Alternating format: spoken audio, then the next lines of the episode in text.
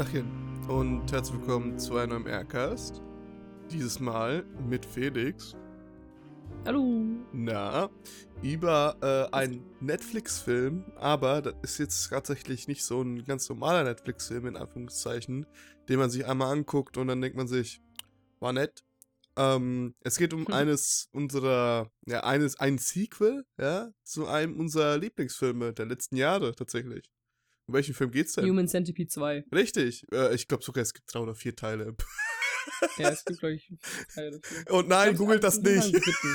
Das weiß ich. Googelt Ich das weiß, dass es einen dritten gibt. Ich war irgendwann mal, war ich so abends am PC. Kennst du so, so abends zockst und dann bist du nebenher noch auf YouTube oder sowas? Ja. Und plötzlich habe ich mir so Video-Essays über Human Centipede angeschaut und ich weiß nicht, Wie es bist, du, passiert wie ist. bist du in dieses Rabbit Hole reingerutscht? Holy shit. Ich weiß wirklich nicht, wie es passiert ist. ah doch, ich weiß, wie es passiert ist. Kennst du das, ähm, kennst du das Lied von dem einen, ähm, australischen, australischen Sänger? Da, das eine von diesen. Ja, okay, ja, weiß, kenne ich natürlich. Kurze, kurze, kurze Musikempfehlung, weil das Lied ist echt gut, so, bin ich ehrlich mit euch. Äh, mit dir. Ähm, das heißt, das Lied heißt Red Flags von Tom Cardy featuring Mon Montaigne. Ah, okay, ja. Fontaine. Ja, ja. Ähm, das war auch mal auf dem Discord-Server. ja, Red Flag ist ist halt, äh, Tom Cardi ist ja der super. so ein, Ja, ja. da singt ein Typ über so ein Blind Date mit einer, mit einer Dame. Und, ähm, die erwähnt halt dann, dass Human Centipede ihr Lieblingsfilm ist und sie davon träumt, das mal nachzuspielen, so. What the fuck? Und er weiß halt nicht, ob das eine, ob das eine Red Flag ist oder ob er sie einfach nur anstellt, so. oh, also es ist wirklich so, das Thema vom Lied ist so, sie sagt so, ja, ähm, ähm, mein Lieblingsfilm aller Zeiten ist Human Centipede und er so, oh fuck, ich glaube, ich werde sterben heute Abend. Sucht so den Kellner noch so mit reinzuziehen und ihn so anzuzwinkern, dass er halt merkt, dass hier irgendwas falsch läuft, so. Mhm.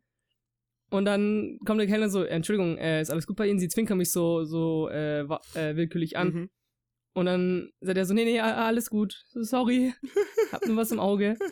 Ähm, und dann sagt, sagt sie halt so, ja, aber jetzt hör doch mal auf, die einfach hier so hinter so konstruierten Problemen zu verstecken und lass dich doch einfach mal auf was ein. Vielleicht wird es so die beste Liebesgeschichte, die du jemals äh, erlebt hast, so. Mhm. Und er so, okay, vielleicht hast du recht, so vielleicht habe ich einfach nur schlechte Erfahrungen gemacht mit anderen Personen und übertrag das gerade zu sehr auf dich. Und vielleicht soll ich mich einfach mal äh, öffnen für, für, für deine Ideen. Und ich meine, am Ende ist ja auch so, wenn wir heiraten, ne, du sparst ja auch schon voll viele Cater-Kosten. weil du musst ja nur, also nur eine Person füttern im Prinzip. Das ist eine literal, das ist wirklich so eine Line aus, dem, aus also auf Englisch halt dann, aber es ist wirklich, so- also, das sagt er so in dem, in dem Lied. Ich Tom lustig. ist absolut genial. Wirklich. Ja, also, ich glaube, den, den Song habe ich gehört und habe mich irgendwie dadurch so auf Human Centipede gekommen und habe mir Videos dazu angeschaut. Ja. Und ich weiß nicht, es war irgendwie sehr verstörend. Aber kennst du das so, dieses, dieses Phänomen, dieses so, es ist wie ein Unfall, aber du kannst nicht weggucken? Ja, ähm, das hatte ich So, tatsächlich, ja. so war das für Ja, mich an ja. dem Abend. Es ist auch irgendwie. So, ich wollte wirklich nicht weiter gucken, aber ich musste irgendwie. Ich, ich weiß tatsächlich nicht. Also, ja, Voyeurismus ist ja tatsächlich ein anderes Wort äh, für ein anderes Phänomen, nämlich in das Privatleben anderer und die Geheimnisse und so ein Scheiß.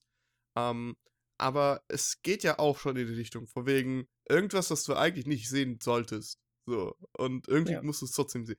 ähm, es ist ganz blöde sozusagen, dieses voyeuristische Ding. Eigentlich ja nichts, wofür man sich äh, sonst was äh, einfallen sollte oder einbilden sollte. Ähm, anyway, ähm, äh, etwas, womit ich nicht, äh, womit ich nicht gerechnet hätte, ja, ist tatsächlich über Mhm. Human Centipede im Erdgas zu reden. Als auch. Allem- Ja, Ja. bitte. Ich find's auch gerade so geil, so stell mal vor, so jemand hat so Glass angeguckt, ist so, oh, war so ein geiler Film, guck mir jetzt einen Podcast dazu an. Und dann geht's auf unseren Podcast und ist so, hey, hi, wir reden heute über Gla Glass Onion. Weißt du, was auch lustig ist? Human Centipede. Ja, doch, also kann man auf jeden Fall auf der gleichen Stufe So in den ersten stellen. fünf Minuten einfach. Passiert. Ey, nein, also, das gibt Schlimmeres, gibt Schlimmeres. Das stimmt. Human Centipede 2 beispielsweise. Ja, richtig. wieso, wieso verletzt sich gerade in Human Centipede Podcast? Wir sollten aufhören. Human Centipede Aufhören. 2, The Return to Stopp. First Centipede. so in MCU. Superheld. Human Centipede 3 Civil War. Da kämpfen die Human Centipedes aus Teil 1 und Teil 2 gegeneinander. Gottes Okay. Willen. Ähm, Also, ja, Reden wir über Glass Onion. bitte. Ähm, Glass Onion, beziehungsweise Glass Onion and Knives Out Mystery, ist ein US-amerikanischer Kriminalfilm von Ryan Johnson aus dem Jahr 2022. Es handelt sich hierbei um eine Fortsetzung, wie der Name vielleicht schon verrät, von Knives Out aus 2019. Ähm, auch hier haben wir wieder Daniel Craig in der Hauptrolle als den ermittelnden Detektiv Benoit Blanc.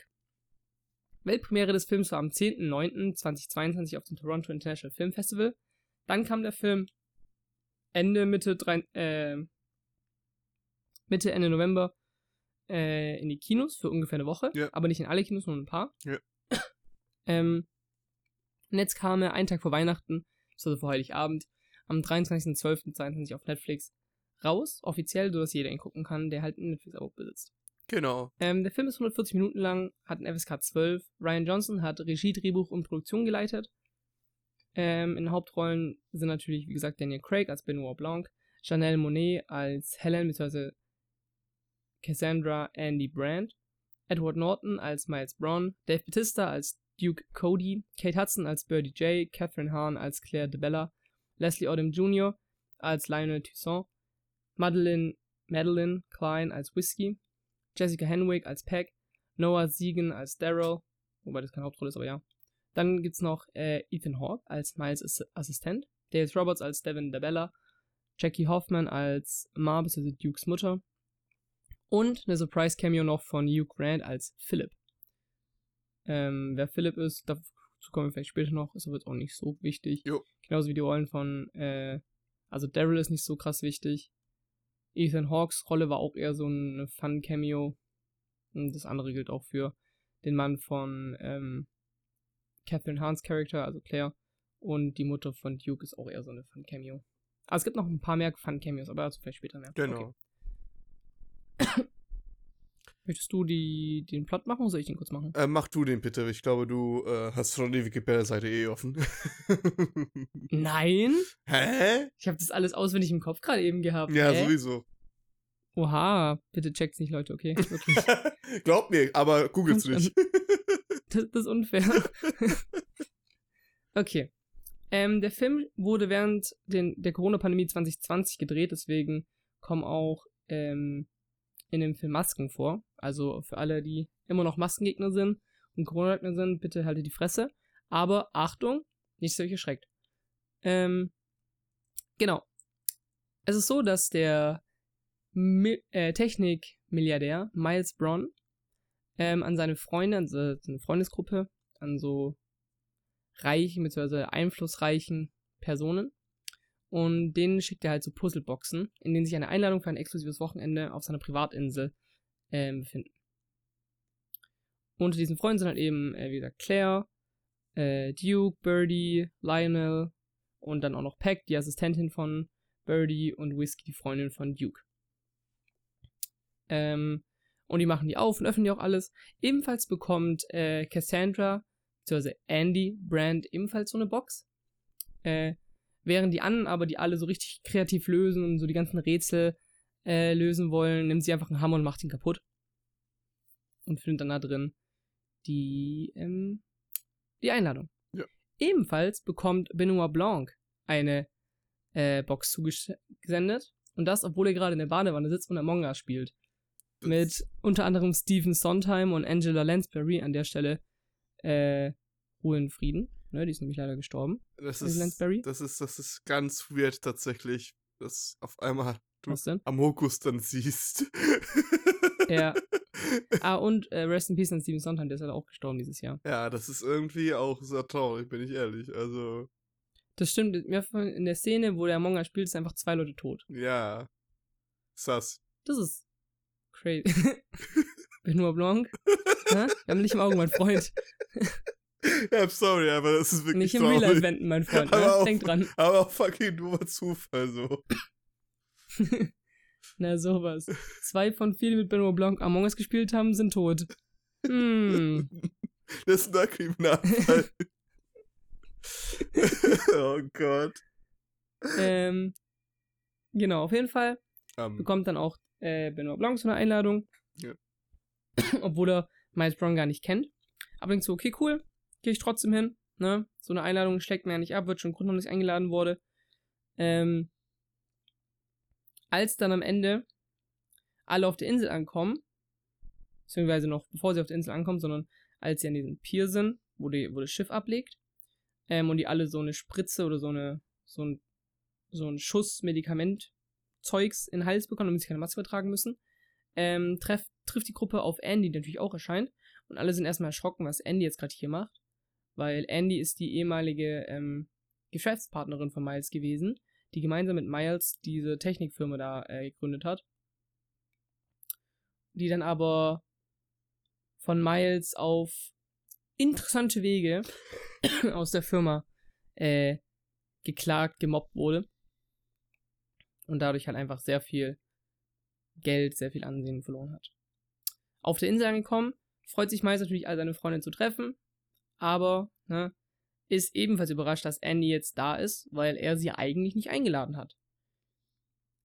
Genauso wie. Oder hat er sie eingeladen? Doch, ich glaube, er hat sie eingeladen. Naja, dann nicht. Oder hat sie eine Einladung bekommen? Also, sie hat eine Einladung bekommen, aber es ist kompliziert, wieso alle geschockt sind, weil kommen gleich zu.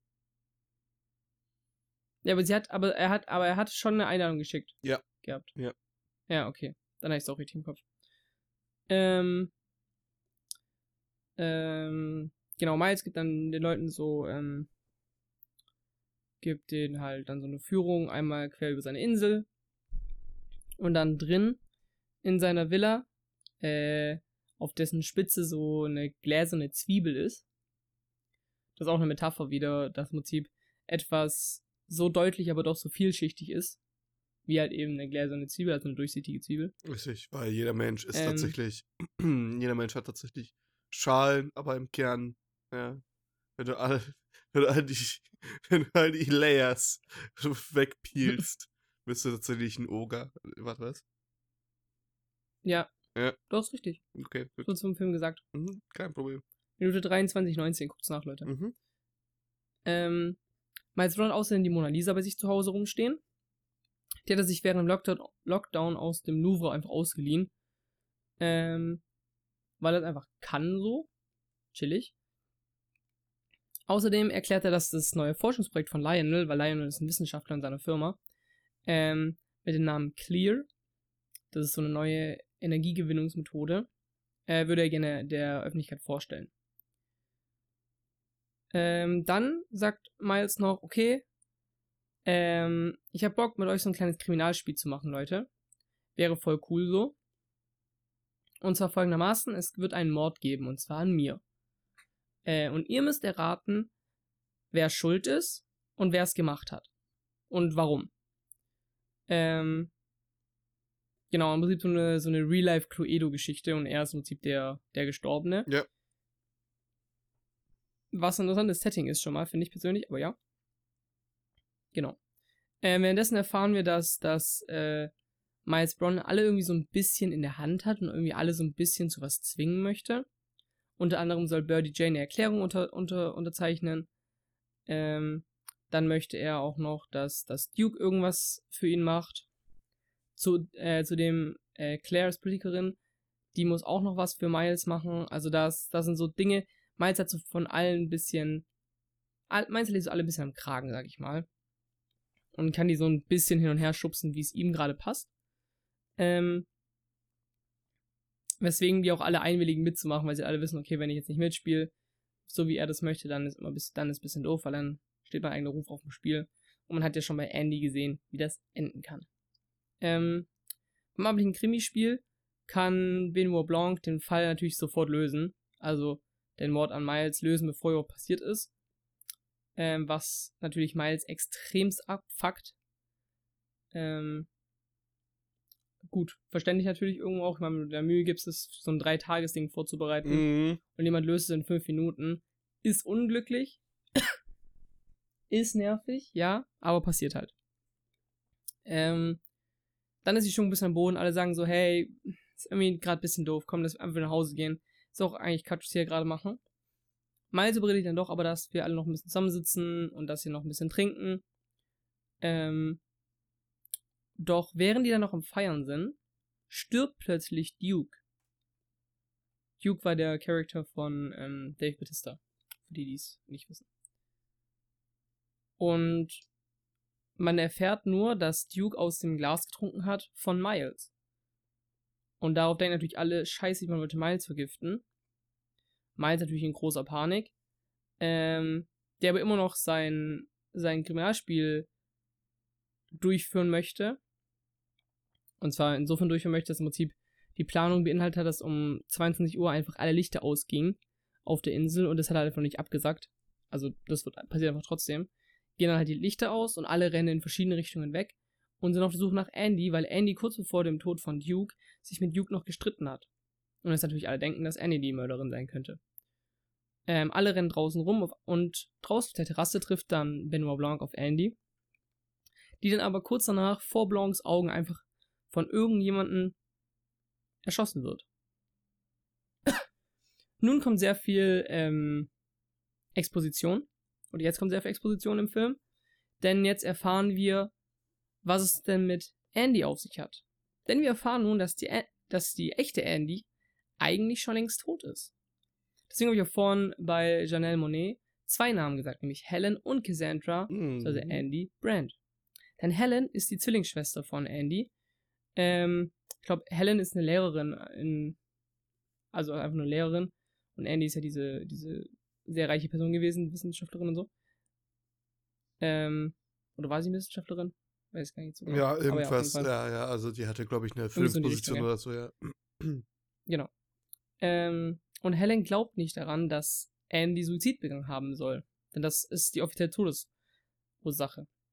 Ähm, und während diesen ähm, Erforschungen, Recherchen, die sie halt betreibt, also den Tod, natürlich den Tod ihrer Schwester, findet sie daraus, dass da irgendwas nicht ganz stimmen kann und dass, Hel äh, dass Andy was gegen Miles in der Hand hatte und dass Miles so ein bisschen schuld ist an allem. Also dass Miles schuld ist daran, was mit Andy passiert ist. Jetzt nicht zwingend am Suizid, aber dass Miles so sie rausgeworfen äh, hat aus der Firma und so Zeug. Ähm, und zwar passiert es so, ähm, dass Miles, es gibt eine Serviette ähm, aus einer Bar, wo die sich getroffen haben und ihr Geschäftsmodell entwickelt haben. Diese Servette hat halt äh, Andy geschrieben damals. Und Miles hat sie dann rauswerfen können, indem er einfach die Servette gefälscht hat und gesagt hat so, hey, das war meine Idee. Es gibt eigentlich keinen Grund, dass du hier noch mit in der Firma dabei bleiben darfst. Ähm, ja, und dadurch äh, kann er sie irgendwie rausschmeißen. Plus, er bekommt vor Gericht noch äh, Zuspruch, und zwar durch Birdie, Duke, Claire und Lionel, die eben unter Eid eine falsche Aussage tätigen. Und jetzt erklärt es natürlich auch, warum er die alle so am Kragen hat und mit dem machen kann, was er möchte. Weil er natürlich weiß, hey, ne, denk mal gut drüber nach. Plus natürlich das Schuldgefühl, da die natürlich auch denken, dass sie schuld am Tod von Andy damit sind. Genau. Ähm, doch Andy hat dann irgendwann die richtige Seite bei sich zu Hause gefunden und hat dann ein Bild davon an die ehemaligen, also an ihre ehemaligen Freunde geschickt. Und das wurde dann leider weitergeleitet wahrscheinlich. Oder wahrscheinlich, es wurde dann weitergeleitet, diese Information an, ähm, an Andy. Äh, an, an, an Miles, meine ich, Entschuldigung, an Miles. Und den, ähm, Gesundheit. Danke. Ah, genau. Alles gut. Helen nimmt daraufhin, als sie das alles erfahren hat, Kontakt mit Benoit Blanc auf, weil sie halt weiß, so, hey, das ist der beste Detektiv, den, es gibt momentan hier auf der Welt, der auch noch Engl Englisch spricht. Ja. Ähm, und wir fragen den mal, ob der vielleicht Bock hätte zu helfen, so. Und er sagt natürlich relativ schnell so, okay, ich glaube nicht, dass es Suizid war, das ist zu, das ist zu random für Suizid, das würde sie nicht machen. Sagt auch ihre Schwester, also Helen sagt auch, Andy würde niemals Suizid begehen. Wobei das eine Sache ist, das kann man nie so ausschließen weil das, aber ist ein anderes Thema, aber ja. ähm, genau. Und dann kommen die beiden auf den Plan, dass ähm, Helen sich doch einfach als Andy ausgeben soll und an diesem exklusiven Wochenende bei Miles teilnehmen soll.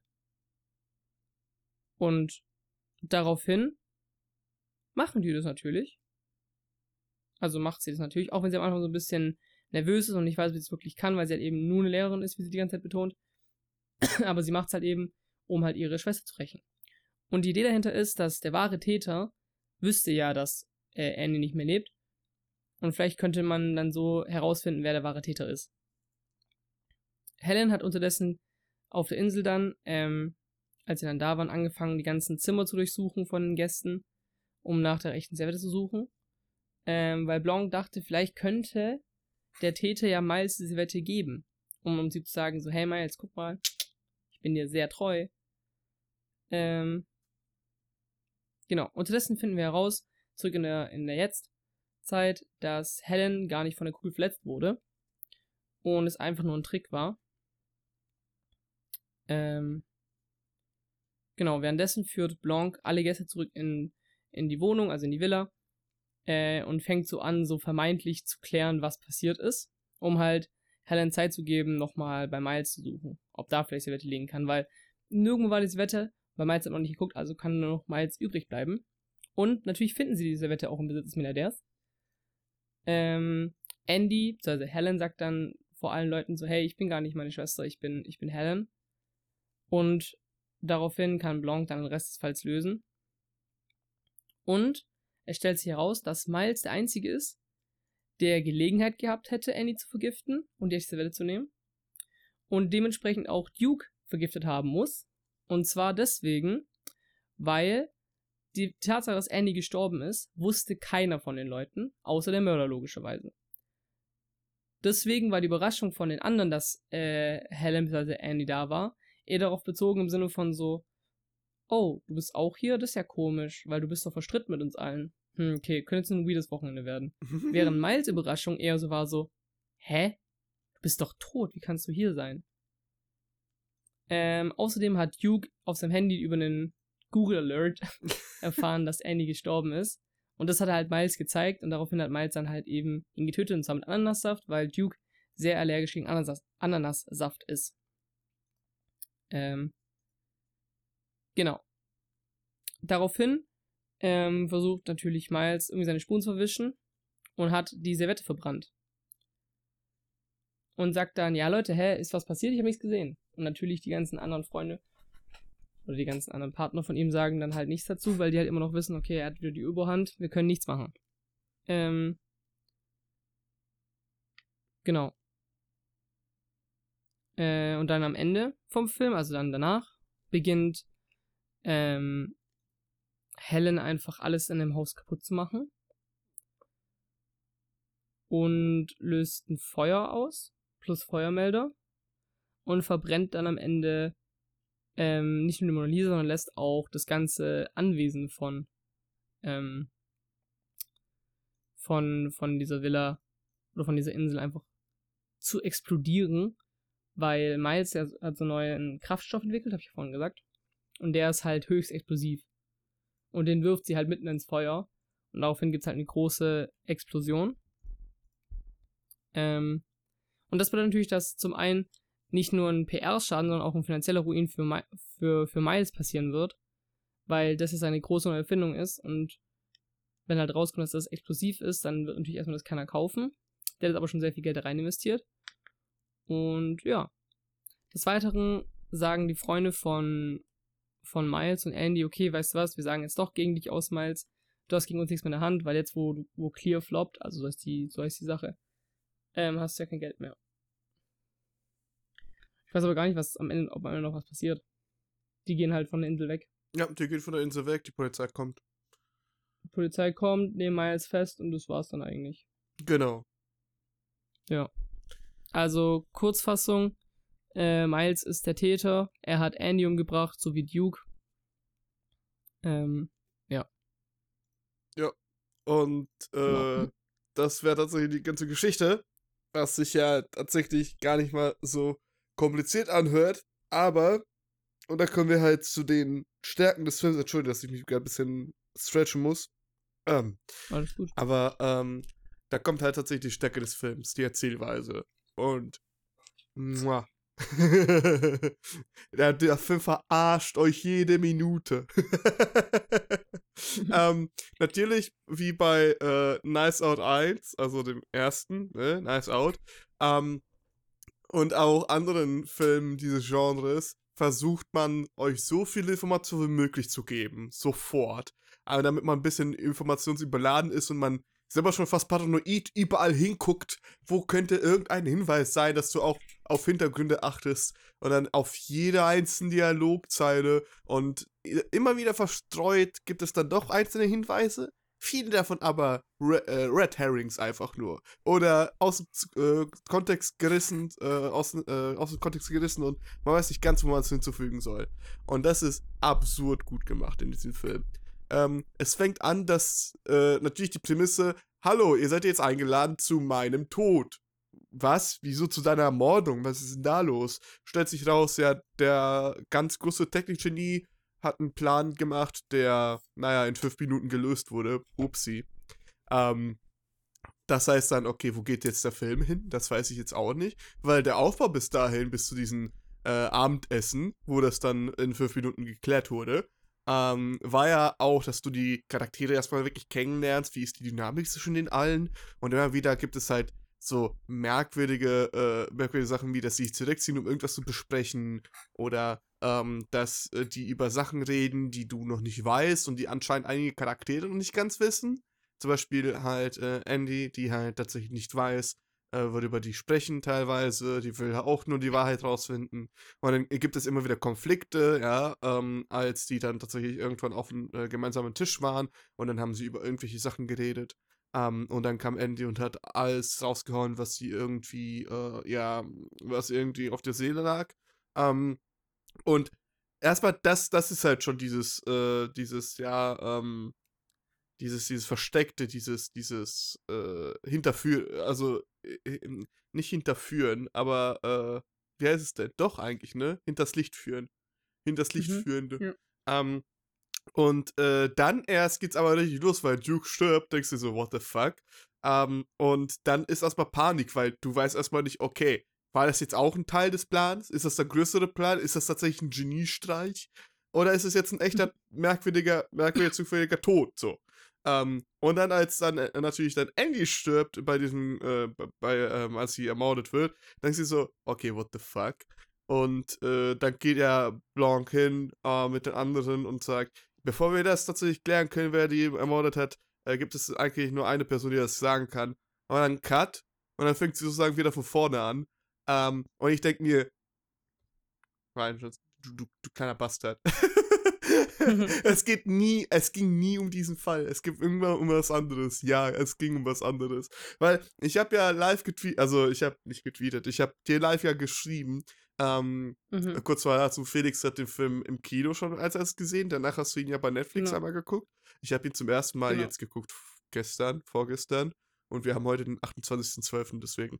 Ähm, und äh, was ich halt richtig spannend fand, war, dass ich dir immer geschrieben habe, das sei mich irgendwie, es ging die ganze Zeit irgendwie um Spiele, irgendwie um Puzzles. Und das ist ja jetzt nicht, nichts Neues bei dem, weil bei Nice Out ging es ja auch genauso drum. Aber der Fokus liegt, liegt irgendwie narrativ auch schon dabei, ne? Also, das ist irgendwie ganz, ganz interessant gelöst, aber irgendwie, ver, ver, äh, irgendwie lässt es halt ziemlich viele Wege noch offen. Habe ich irgendwann geschrieben, das fühlt sich an wie Cluedo.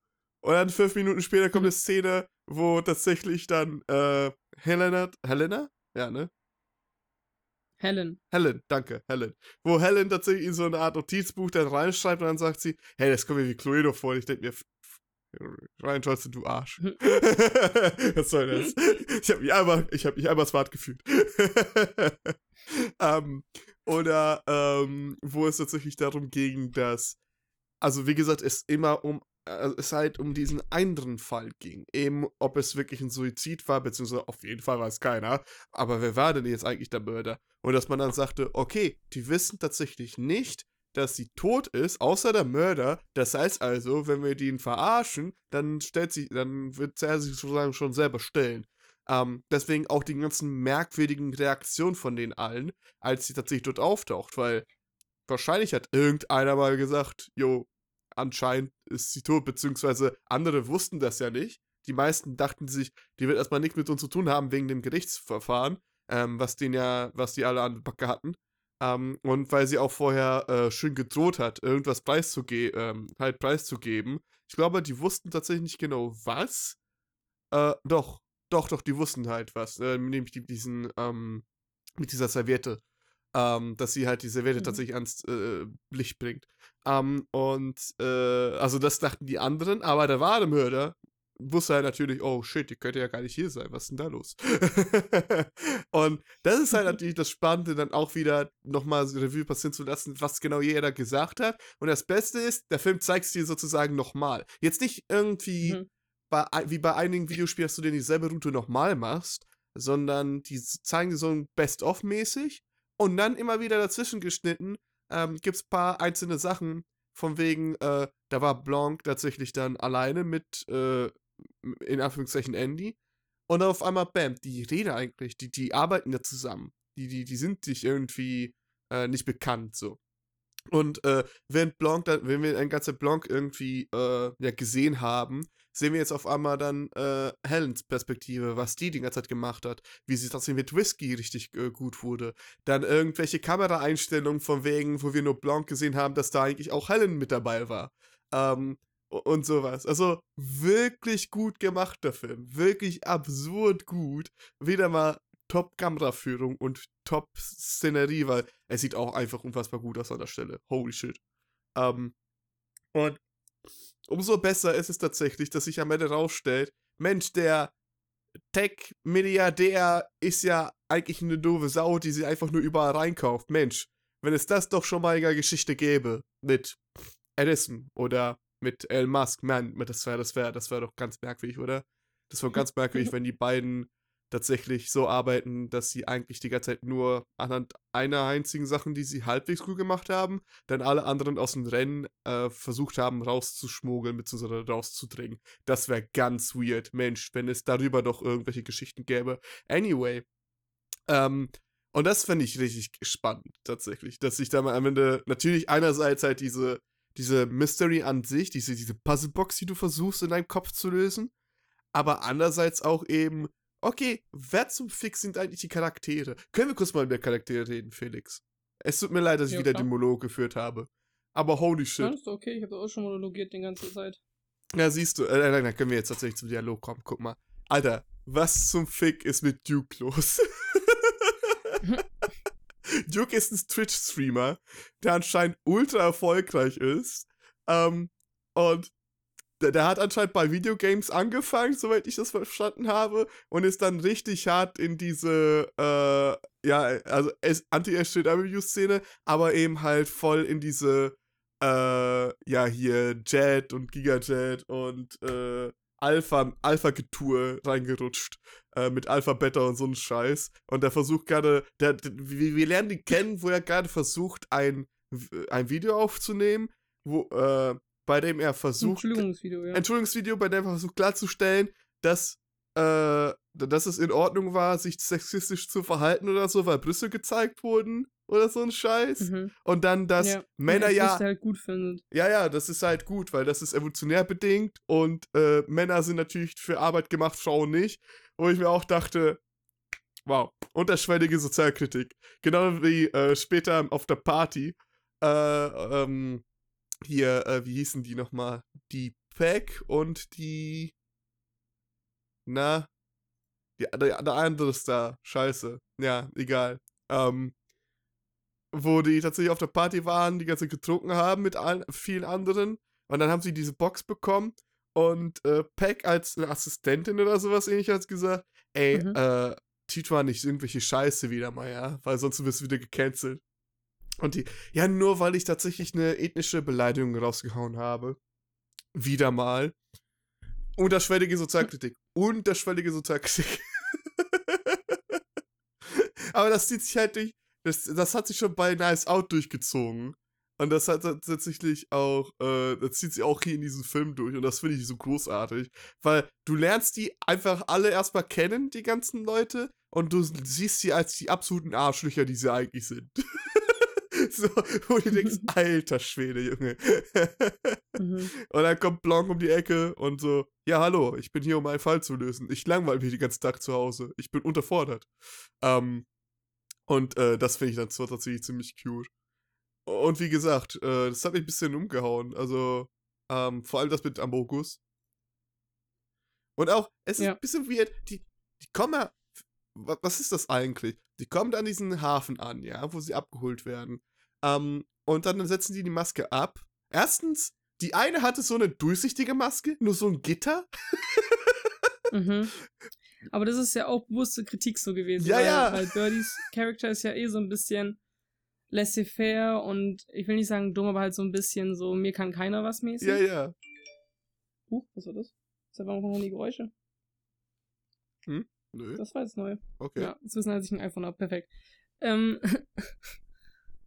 gut. Passiert. Ähm, das fand ich eigentlich ganz, ganz, ganz funny so. Also ich fand, das waren. Du hast ja vorhin gesagt, du fandest es ziemlich geil, auch so mit diesem, mit dieser Rückblende und sowas. Ich muss sagen, ich fand beim ersten Mal gucken die Charaktere zum Teil echt anstrengend so, Ja. weil, weil die für mich auch dieses, dieses, dieses Entschuldigungsvideo von, von Duke, das war so für mich ein bisschen so. Ach so, das soll jetzt gerade lustig sein. Okay. Kann es nicht einfach vorbei sein? Wie wäre das? also weiß ich, ich fand irgendwie auch so, ich fand die Erzählstruktur beim ersten Mal gucken fast schon anstrengend, ja. weil das hat mich auch bei Nice Out so ein bisschen gestört, dieses so, du bist mitten im Fall drin und du bist voll drin und willst wissen, was passiert ist und dann kommt erstmal die zweite Hälfte gefühlt nur was ganz anderes so. Mhm. Und dann am Ende kommt erst die Auflösung. Ist ja voll okay so. Aber ich weiß, irgendwie habe ich zum ersten Mal gucken echt ein bisschen gestört so. Mhm. Und ich fand dann den Film nach, also nach dem Kinobesuch nicht so gut wie den ersten. Aber mittlerweile feiere ich es eigentlich. Ja. Also ich finde auch die Charakter mittlerweile viel besser, so jetzt nach dem zweiten Mal gucken. Mhm. Ich weiß nicht, ich glaube, es hat mich aber beim ersten Mal auch so ein bisschen rausgeworfen, dieses, dass du halt so drin bist in der Story und dass halt so viele rote Heringe dabei sind. Und dann wird irgendwie gefühl, gefühlt nichts davon genutzt. Und ich glaube, was bei mir jetzt wieder so ankommen muss, war dieses Ding von wegen, Ryan Johnson hat ja auch bei Knives Out so viel Zeug reingepackt, um sich dann auch lustig zu machen oder halt sich so ein bisschen zu so einen Spaß zu erlauben, im Sinne von so, so würde ein Murder Mystery normalerweise verlaufen, aber ich denke noch mal 15 Ecken weiter. Ja.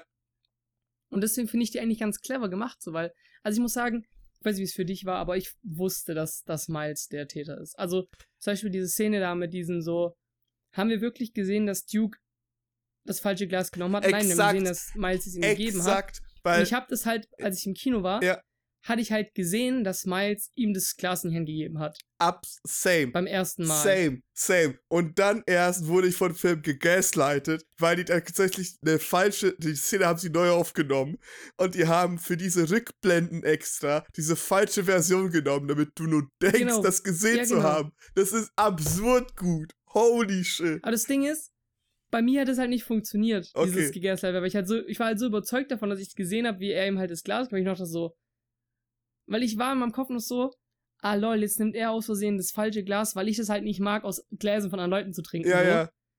Deswegen war für mich das voll so das Ding von wegen so, oh shit, jetzt trinkt er aus dem falschen Glas. Ey, Das ist ja voll eklig. Ey, beim Vor allem halt ersten- während Corona noch so. bei der weißt ersten, du? ja, beim ersten Flashback war ich fest überzeugt, das ist eine falsche Szene. Da hat jemand beim Cut nicht aufgepasst oder so. Oder, oder ich habe nicht so halb aufgepasst. Und dann zweimal dachte ich mir, hey, warte mal. Also, wenn es im Film, wenn, wenn es der Film jetzt jetzt sagt, dann muss es wahrscheinlich stimmen. Aber eigentlich hatte ich es anders in Erinnerung. Und dann kam Le Blanc wieder um die Ecke und hat gesagt, ja, er will nur, dass du dich so erinnert. Und dann zeigen sie die erste Szene, ich so, holy shit, haben die das gerade wirklich ge Ich meine, wie viele Filme fallen dir wirklich ein, die aktiv dich verarschen? Also legit Ja, einfach eine alternative Szene zeigen, damit du nur denkst, das gesehen zu haben. Ja, klar. Also, es war auf jeden Fall extrem clever so. Holy shit. Ja. Und ich fand es auch echt gut, aber für mich war irgendwie. Ich bin in den Film reingegangen, dachte mir so, okay, ich glaube, dass Miles der Mörder ist. So. Und nach dem Trailer war ja das Ding, dass man denkt, dass ja Miles ermordet wird, so. Aber irgendwie, ich bin reingegangen, war so, okay, ich glaube, Miles wird der Täter sein.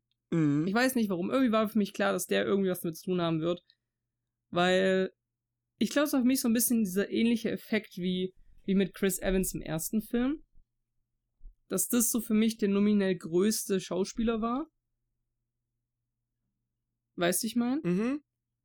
Also es kann natürlich jetzt auch nur mein Eindruck sein, weil ich meine, es ist dann natürlich auch noch eine Frage, wie man halt sozialisiert wurde und wie man halt auch so die, die SchauspielerInnen kennt und so Zeug. Ähm, und wie viel man von denen hält. Aber für mich war halt im ersten Film nom nominell, nominell Chris Evans der größte und jetzt halt in dem Film Edward Norton der größte. Und deswegen war für mich so, okay, wahrscheinlich wird er wieder der Täter sein. Weil du würdest ja nicht dein, den größten Schauspieler oder die größte Schauspielerin na namentlich jetzt, ähm, Sidelinen in so einem Film. Und ich glaube, ich weiß nicht, ob das halt ein Schema war oder der Plan auch von Ryan Johnson, sagen, okay, wir nehmen jetzt Edward Norton und lassen ihn den großen Bösen spielen, so. Weil er der no nominell best, äh, größte Actor ist, mhm. oder nicht. Aber für mich war das halt irgendwie so, ich weiß nicht. Ich war von dem Mystery in dem Film nicht so überrascht. Oder nicht so angetan wie im ersten. Mhm. Weil ich fand, dass der zwar viel mehr mit so Fake-Outs und roten Heringen gespielt hat, was ich ziemlich geil fand. Weil es so viele Momente gab, wo ich dachte so, okay, das muss ich mir merken, weil das kommt bestimmt nochmal vor. Ja. Und dann kam es halt nie wieder vor. Ja. Und das hat mich aber auch aktiv ein bisschen wütend gemacht beim Film gucken, glaube ich. Dass ich halt so richtig penetrant auf alles geachtet habe. Und dann so zwei Sachen relevant wurden. Zum Beispiel die Mona Lisa oder so. Ich habe da so drauf geachtet, auf diese scheiß Mona Lisa und am Ende brennt die einfach. Ja. Ich dachte mir auch, da, ja so das wird abgefuckt. irgendein Storypoint noch wichtiger haben, so, so ein Turn oder sowas, Turn of Events. Ähm, so nebenbei, Fun Fact, ich äh, scroll ein bisschen durch Ryan Johnsons Timeline und äh, die haben tatsächlich, also ich fand ja schon alleine es genial, dass die Einladung halt so eine Escape the Box oder Solve the Box Puzzle ist und ähm, der hat tatsächlich äh, zur Promo am Anfang von Dezember äh, in LA anscheinend so eine Experience gemacht. Das heißt also so Escape the Room mäßig mit tatsächlich Miles Bronze Puzzles. Und das stelle ich mir ultra cool vor. Holy shit. Okay, das ist geil. Ähm, das ist richtig das geil. Das ist wirklich cool, Mann. Also, das würde ich richtig hart feiern. Aber ja, ist ja inzwischen weg. Entweder sendet er. Und außerdem nur in LA. Ähm, ja, okay. Also, aber, also, wann, wann Aircast in LA? Hm. Hm. Ähm, ich glaube, Paul zahlt es auch für uns. Ja, doch, eigentlich schon. Wir müssen mal kurz Der rein. will ja auch gar nicht mit, der hat eh keine Zeit, habe ich gerade äh, erfahren. Achso, okay, gut. Ja, dann hat er, hat er, hat er Pech gehabt. ähm, ja, aber ähm, ich, ich, ich verstehe es voll. Ähm, es ist auf jeden Fall ein Muster, ähm, was ich auch sehe. Ich glaube aber, dass, also, jetzt wieder, ne? Ryan Johnson kann schreiben. Der ist sich dessen bewusst. Ja, absolut. Der ist sich dessen bewusst locker, da verarscht uns derzeit. Und das, beim dritten Film wird es einfach wieder, äh, wird's wieder so sein, dass alles darauf hindeutet, dass der, der größte, der mit dem größten Namen ist tatsächlich der, der Dings, der Täter. Und es turned out, nein, es ist der Nobody gerade. Ähm, wahrscheinlich wird das, das auch damit. auch sehr cool. Ja, da, wahrscheinlich wird er auch damit spielen im Sinne von, äh, ne, Nice auf 3 oder so ein Scheiß. Äh, von mhm. wegen, äh, hier, wir haben einen bekannten Hollywood-Star und dann wird es tatsächlich in echt auch ein bekannter Hollywood-Star. Ähm, mhm. Und äh, da wird irgendwas beschuldigt und es gibt tausend, tausend Beweise gegen den und da wird er tatsächlich verhaftet. Und äh, Blank so, da stimmt was nicht. Das, das, das kann nicht so einfach sein. Und dann geht er ein bisschen, geht er ein bisschen nach und dann merkt er, ja, das ist tatsächlich äh, eine Verschwörung gegen den oder so ein Scheiß. Ähm, ja. Hundertprozentig. Hundertprozentig. Und das fände ich, also, das ist dann in Anführungszeichen okay, weil es geht ja meistens gar nicht darum, wer hat's gemacht, so, ne? Sondern ähm, Beweise zu finden, dass er es gemacht hat. Weil damit ja. spielt der Film ja auch auf, äh, auch sehr viel, gegen Ende vor allem. Ähm, als ja. dann äh, diese Serviette angezündet wird, weil du hast dann keinen Beweis wirklich. Mhm. Ja. Das fand ich auch cool. Wirklich sehr cool. Dass wirklich Blanc einfach gesagt hat, ich kann hier nichts tun. Außer äh, dir nochmal zu, äh, zu sagen, ne, äh, weswegen deine Schwester von der Firma gegangen ist. Und hat hier halt äh, das Clear und äh, noch was anderes in die Hand gedrückt. Mhm. Und dann hat sie angefangen, was, Rampage zu machen da. Was ich auch ein bisschen schade fand, weil wir gerade auch so von roten Heringen gesprochen und sowas. Ich fand, aber das ist das Ding, das habe ich glaube ich halt so ein bisschen vergessen, als ich im Kino war dass es halt auch so ein bisschen bewusst dieses Überinszenieren ist, mhm. was er macht. Also, dass er halt sehr, sehr viele Sachen droppt, die halt, unre äh, die halt nicht relevant sind, zum Beispiel auch dieser Devil oder sowas. Also der Typ, der halt auch auf der Insel wohnt. Ja. Der einfach alle paar Minuten mal durchs Bild läuft.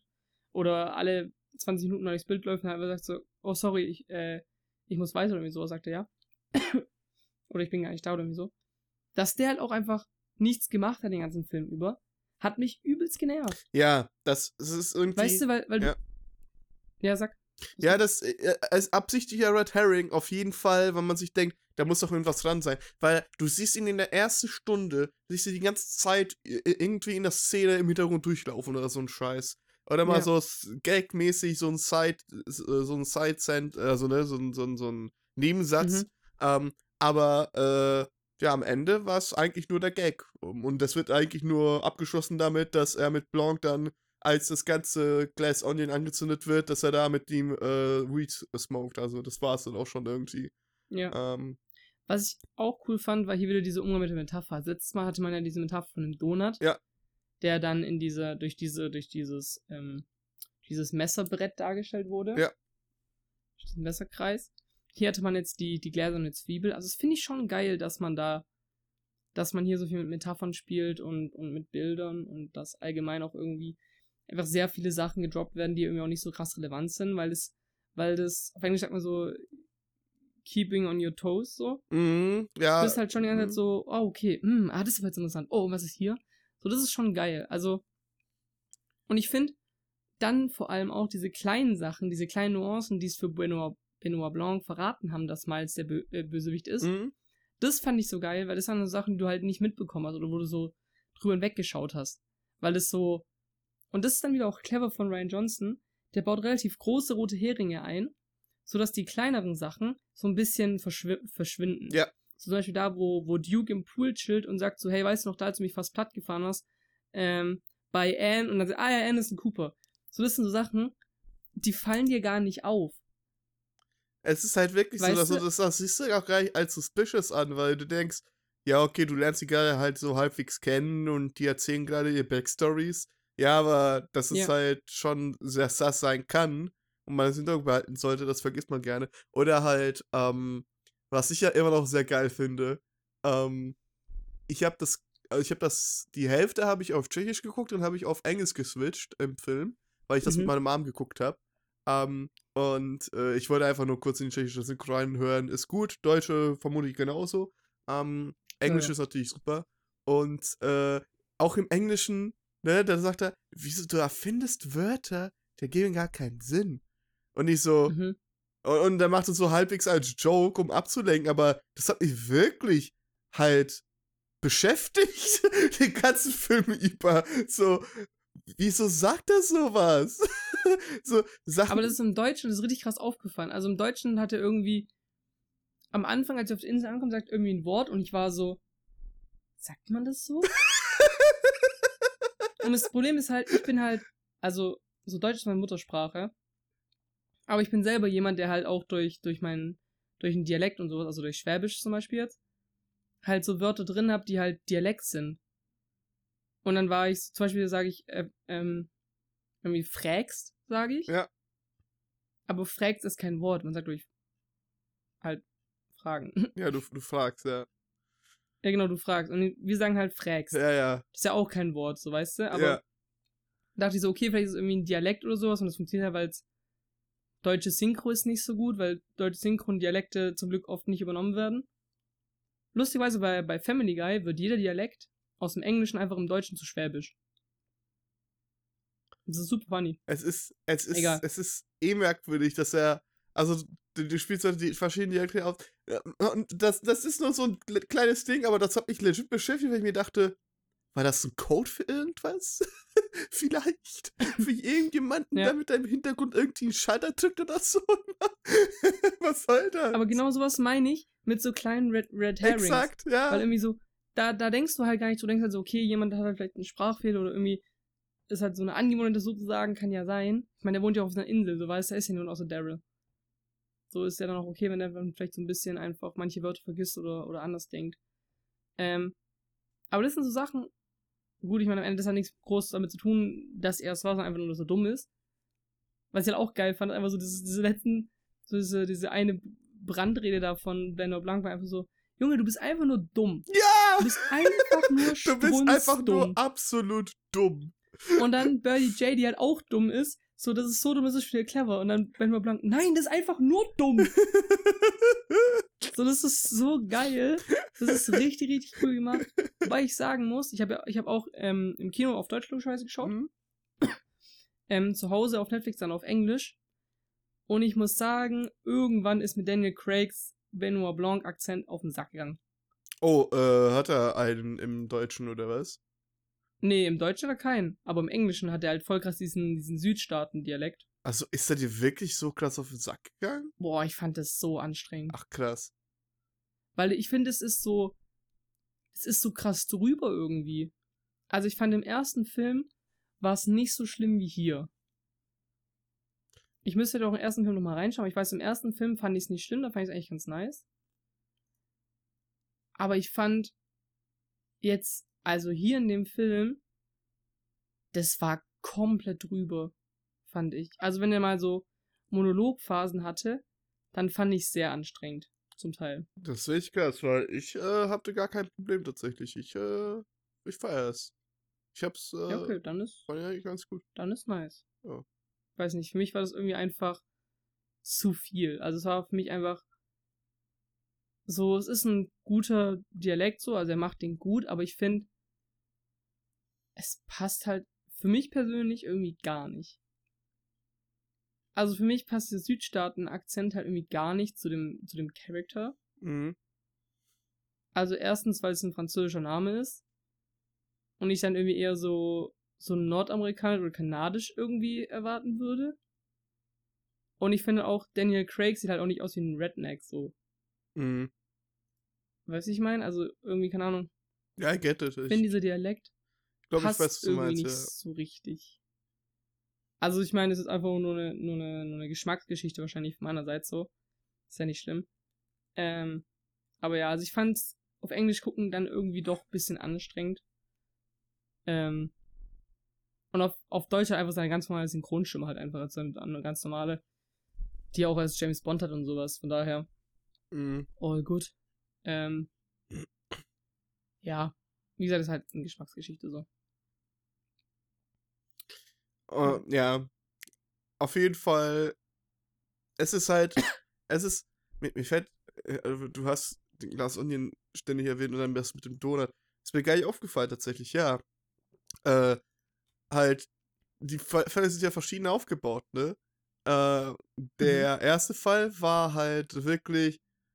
Es, äh, äh, so ein Closed Circle, weil du musst wirklich, um zu verstehen, wie man da hinkam, muss man verstehen, wo er aufhört, sozusagen.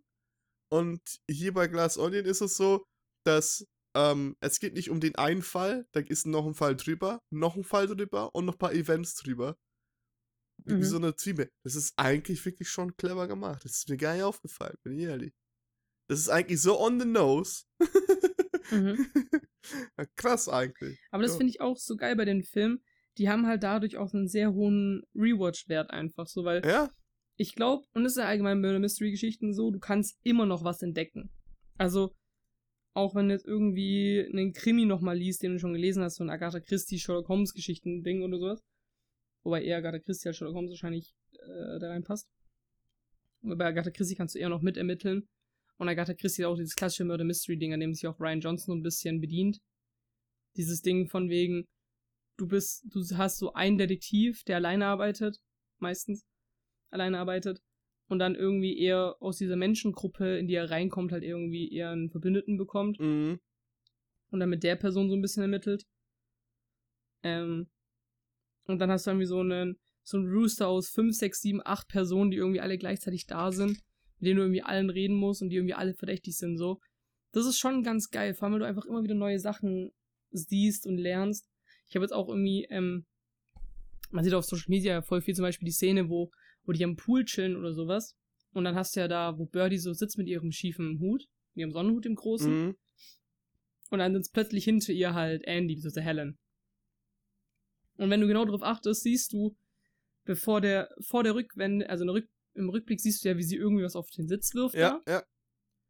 Und wenn du dann den Film nochmal von vorne guckst, siehst du am Anfang, wo Birdie da sitzt mit ihrem großen Hut, siehst du, wie was auf den Sitz geworfen wird. Also du Krass, siehst im Prinzip Alter. wieder irgendwas halt auf den Sitz geworfen wird und halt diese Tasche da streift. Geil, ey. Das ist so ein Blink and you miss it Moment, aber das ist halt so viele Details. Boah. Und das finde ich halt so geil. Ey, jetzt will ich den Film nochmal gucken. Der macht so Bock. Und das ist halt das Nice. Du hast so viel Rewatch-Wert in solchen Filmen, weil da so viele kleine Nuancen drin sind, auf die du halt achten kannst, auf die du halt nicht achtest, weil du halt beim ersten oder auch beim zweiten Mal gucken nur auf diese großen Punkte achtest. Aber das, das ist aber auch so eine, das ist wirklich eine verdammt hohe Kunst, so viele Details, kon also kontinuierlich und auch konstant ähm, halt beizubehalten. Wenn du halt in der Rück äh, Rückblende bei einem wahren Ende sozusagen dann zeigst, was eigentlich passierte, dass du es beim ersten Mal eigentlich schon gezeigt hast, aber halt ein bisschen versteckter.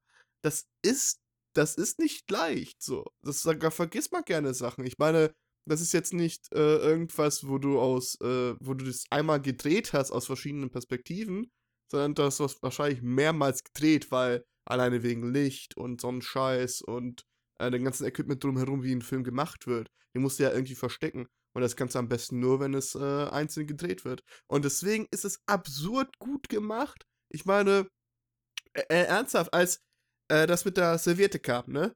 Ähm, der Reveal mhm. war ja, dass äh, unten an der Serviette Glas Onion steht. Und dass es tatsächlich dann mhm. wirklich von diesen einer Bar ist. Und ich weiß, ob es dir aufgefallen ist. Aber tatsächlich stand das immer, wenn äh, in dieser, ähm, die Serviette kam ja schon ein paar Mal vor, auch in der Bar vor allem. Und dann hast du unten tatsächlich dieses Markenzeichen gesehen. Und als es dann, äh, als es das eine Mal kurz in der, bei diesem, bei dieser Anklageszene und so ein Scheiß kam, hast du auch teilweise das äh, Ding gesehen, was er in die Hand gehalten hat. Und ich habe mir auch die ganze Zeit, da fehlt doch was Blaues unten drunter. So, selbst mhm. aus der Ferne hast du schon gesehen, dass da was fehlt. So. Ja. Und da dachte ich mir auch, alright. So.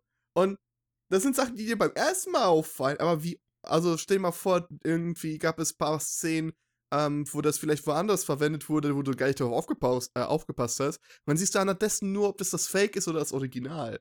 So, und das ist das Geile, was ich finde bei solchen Geschichten. Deswegen liebe ich ja, äh, liebe ich es ja wirklich, solche, ähm, solche Detektivgeschichten, also bei Videospielen oder so, dass ich sie einmal selber durchspiele und dann äh, mir irgendwie verschiedene Let's Plays nebenbei angucke oder so. Ähm, einerseits, mhm. ich weiß ja vorher schon Bescheid, so, das ist der Mörder und ich weiß, genau, was passierte, aber wenn es dann immer wieder Red Herrings gab oder vielleicht doch ein paar Hinweise, die du aber noch nicht ganz gecheckt hast, dann merkst du das auf einmal. Und dann siehst du erst wirklich, was für ein Writing-Genius dahinter steht.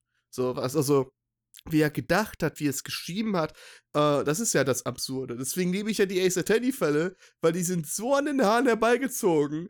Der, der, der, also die, die Fälle sind wirklich von hinten geschrieben, sozusagen. Das ist der Mörder, das ist, das ist die Methode, das ist das Szenario. Und jetzt nimmt er dir immer Stück für Stück eine Sache weg, damit du dir es herleiten kannst. Und du musst es nur anhand der Lügen sozusagen aufdecken im äh, Gerichtssaal. Und das ist halt schon geil. Oder halt äh, irgendwie bei, äh, ich gucke derzeit, ich habe derzeit ziemlich viel Nirvana Initiative, also AI des Somnifiles geguckt. Oder AI des Somnifiles. Ähm, wo es darum geht, dass du tatsächlich eigentlich, also in den vorherigen Spielen von diesem Direktor ging es darum, dass du ziemlich viel durch Parallel, äh, Paralleluniversum hin und her switchst und die verschiedensten Informationen aus diesem Universum sam sammelst, um eine echte Timeline sozusagen zu bilden oder sowas ähnliches, okay? Und I spielt damit, die ganze Serie spielt damit, dass diese Universen nicht existieren, sondern halt du einfach nur Zusatzinformationen bekommst und nur für dich als Spieler, die, die so wichtig sind, der äh, Charakter in der echten Timeline lernt sie durch irgendwas anderes kennen. Und dann ergibt sich dann mhm. sowas wie, eigentlich habe ich die Information aus der anderen Timeline, woher hat der Charakter sie? Okay, von dem. Der dürfte es aber gar nicht wissen. Wie wird das erklärt? Hm. Und das ist dann Cliffhanger sozusagen. Und du musst eine andere Timeline wieder spielen, damit man sieht, was der Charakter, wie der Charakter es gelernt hat. Und das gibt, ergibt immer Sinn. Der, der macht sich nie, der verschreibt sich nie in irgendeine Ecke oder so einen Scheiß. Und das wird dann später wirklich abgefahren mit äh, Zeitlinien, wo du nicht weißt, wann die genau spielen oder sowas ähnliches, die aber beide gleich, äh, die aber beide wichtig sind. Und das ist halt ziemlich cool.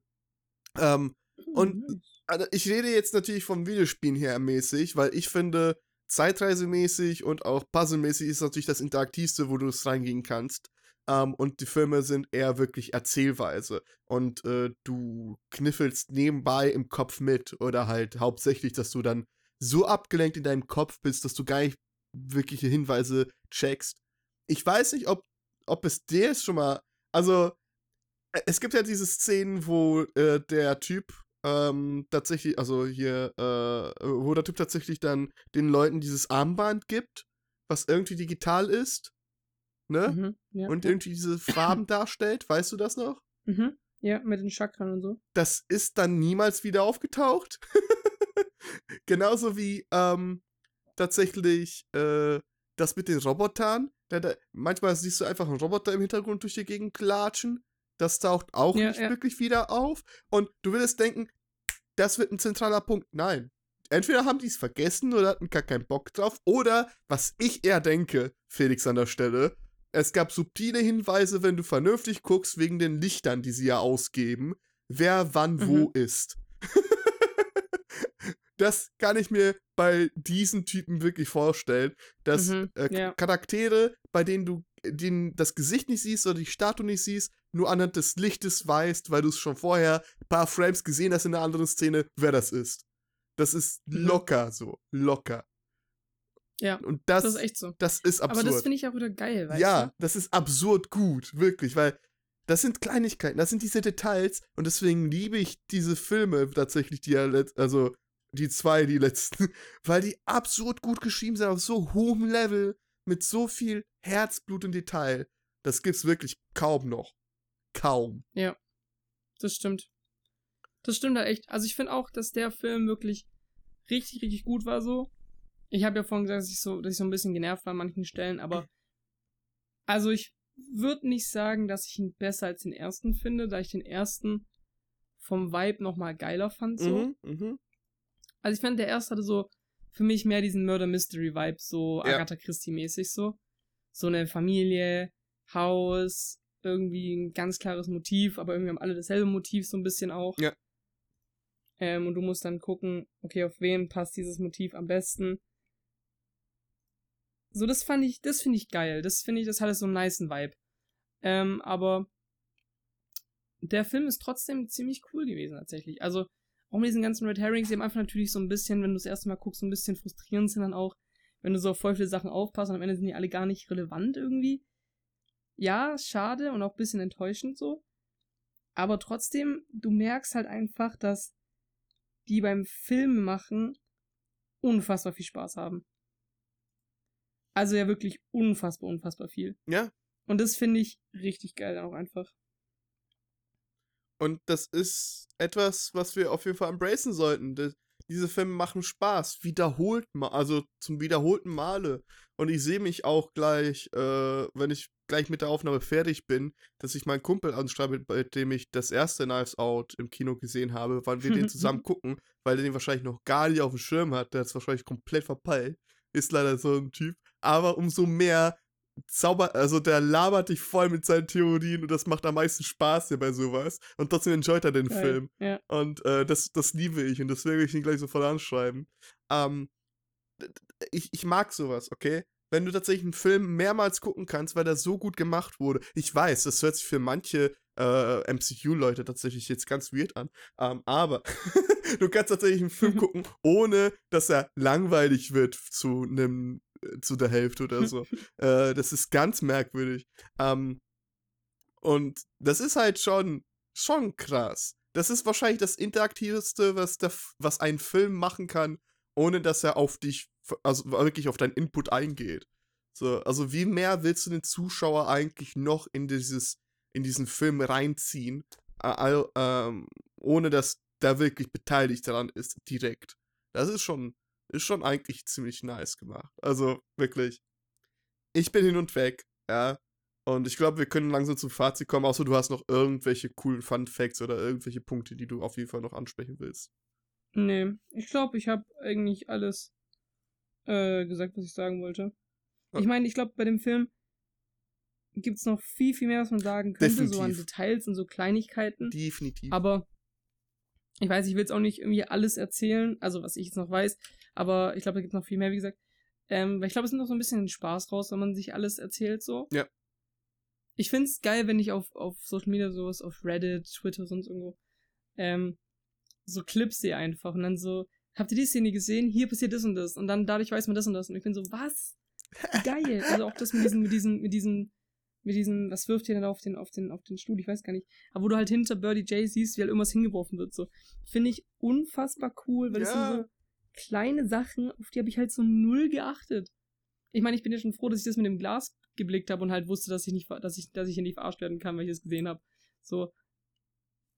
Aber ich finde das so nice. Das ist richtig cool. Ich bin, ich bin wirklich so hart gespannt, ähm, was der, was der nächste Teil wird. Und ich hoffe wirklich, ich bin wirklich, ich hoffe wirklich so sehr, dass dieses Genre einfach mehr Leute, äh, also wirklich mehr äh, Nachfolger bekommt, beziehungsweise wieder aufbildet Ja. wird. Wirklich groß im Kino. Ähm, wir hatten zwar. Apropos. ja. Nee, sag. Nee, du bitte. Ich erst. Okay. Ähm, weil du gerade sagst Nachfolger, es gibt einen weiteren Murder Mystery Film, der jetzt dieses Jahr rauskam. Ähm, ich schicke ihn dir gerade mal kurz. Er heißt See How They Run. Oh. Der ist auf Disney Plus zum Streamen gerade. mhm. Der war ebenfalls auch nur relativ kurz in den Kinos tatsächlich. Der ähm, spielt an einem Theater in den 1950er Jahren ungefähr Mhm. und ist auch so ein bisschen ähm, nicht so unterhaltsam wie Nice Out oder jetzt auch äh, Glass Onion, würde ich behaupten. Aber auch ziemlich, ziemlich cool, auch vom Vibe her wieder ziemlich, ziemlich cool, weil halt dieses so Agatha Christie, Timely Murder Mystery Zeugs ist halt. Ähm, und ja, macht auch sehr viel Spaß. Also hier zum Beispiel fand ich den Fall ziemlich interessant und auch die, die Auflösung fand ich ziemlich interessant. Ich habe zwar, das klingt immer so ein bisschen, ich finde es immer so ein bisschen angeberisch, wenn man sagt, man wusste halt, wer der Täter ist, aber so, ich habe halt herausgefunden, wer es ist. Aber nicht, weil der Film schlecht gemacht war, einfach nur, weil ich halt sehr aufmerksam, aufmerksam auf die Beweise geachtet habe.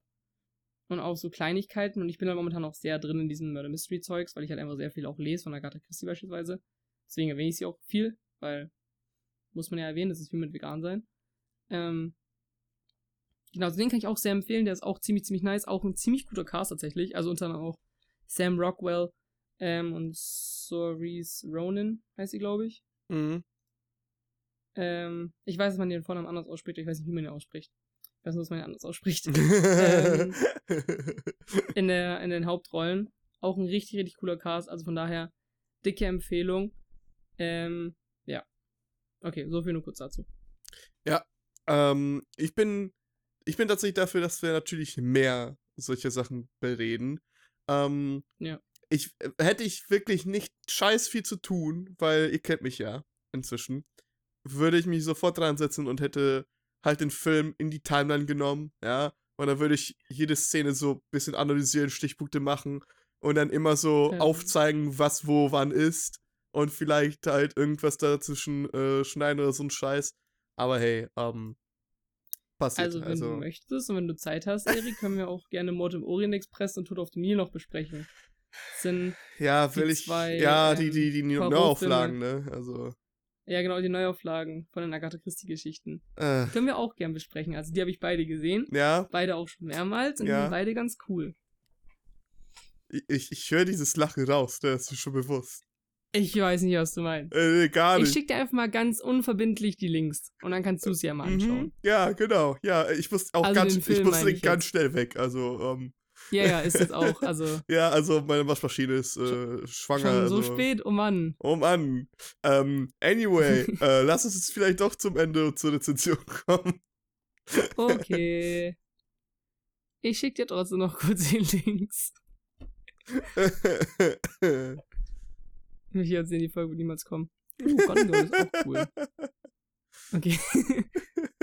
ähm, soll ich dann einfach anfangen mit meiner Wertung? ja, bitte. Ich weiß nicht, was sich Nice Out gegeben hat, aber ich würde es einfach mal spontan so 9 oder so sagen. Also ich glaube, Nice Out hätte von mir eine 9 oder so bekommen, deswegen würde ich Glass Onion eine 8 geben. Also 8 von 10 ähm, Chakrenarmbänder. Farblich angepasste Chakrenarmbänder. Ähm, ja, ich habe es ja gerade eben schon, schon gesagt, ich muss also nochmal alles wiederholen. Ich fand den Film beim ersten Mal gucken nicht so gut wie beim zweiten Mal gucken. Bedeutet, der Film muss gut sein, weil es, also es ist halt ein Slowburner so. Aber ich glaube, ich habe beim ersten Mal einfach den Film auch zu ernst genommen. Weißt du, und ich glaube, es ist so ein Film, da musst du halt auch mit so einem Augenzwinkern rangehen, so ein bisschen. Von daher, ja, ist ein cooler Film, hat sehr viel Bock gemacht, hat auch, wie gesagt, sehr großes Rewatch-Potenzial. Ähm, super Cast, wirklich. Ich muss auch sagen, ich finde, Dave Batista hat sich da, da, daher, dass er ja eigentlich mal Wrestler war und jetzt erst so zum Schauspiel entwickelt hat, echt super gut entwickelt. Also wenn ich zum Beispiel jetzt mir einen The Rock anschaue, der jedes Mal einfach dieselbe Rolle spielt, Mhm.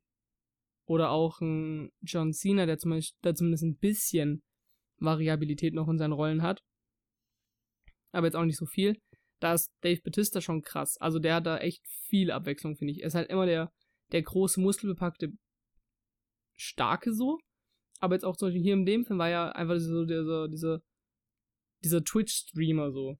So dieser lustige Typ. Also weißt du so, der hat schon öfters mal auch so, so Rollen, wo du denkst so, okay, cool.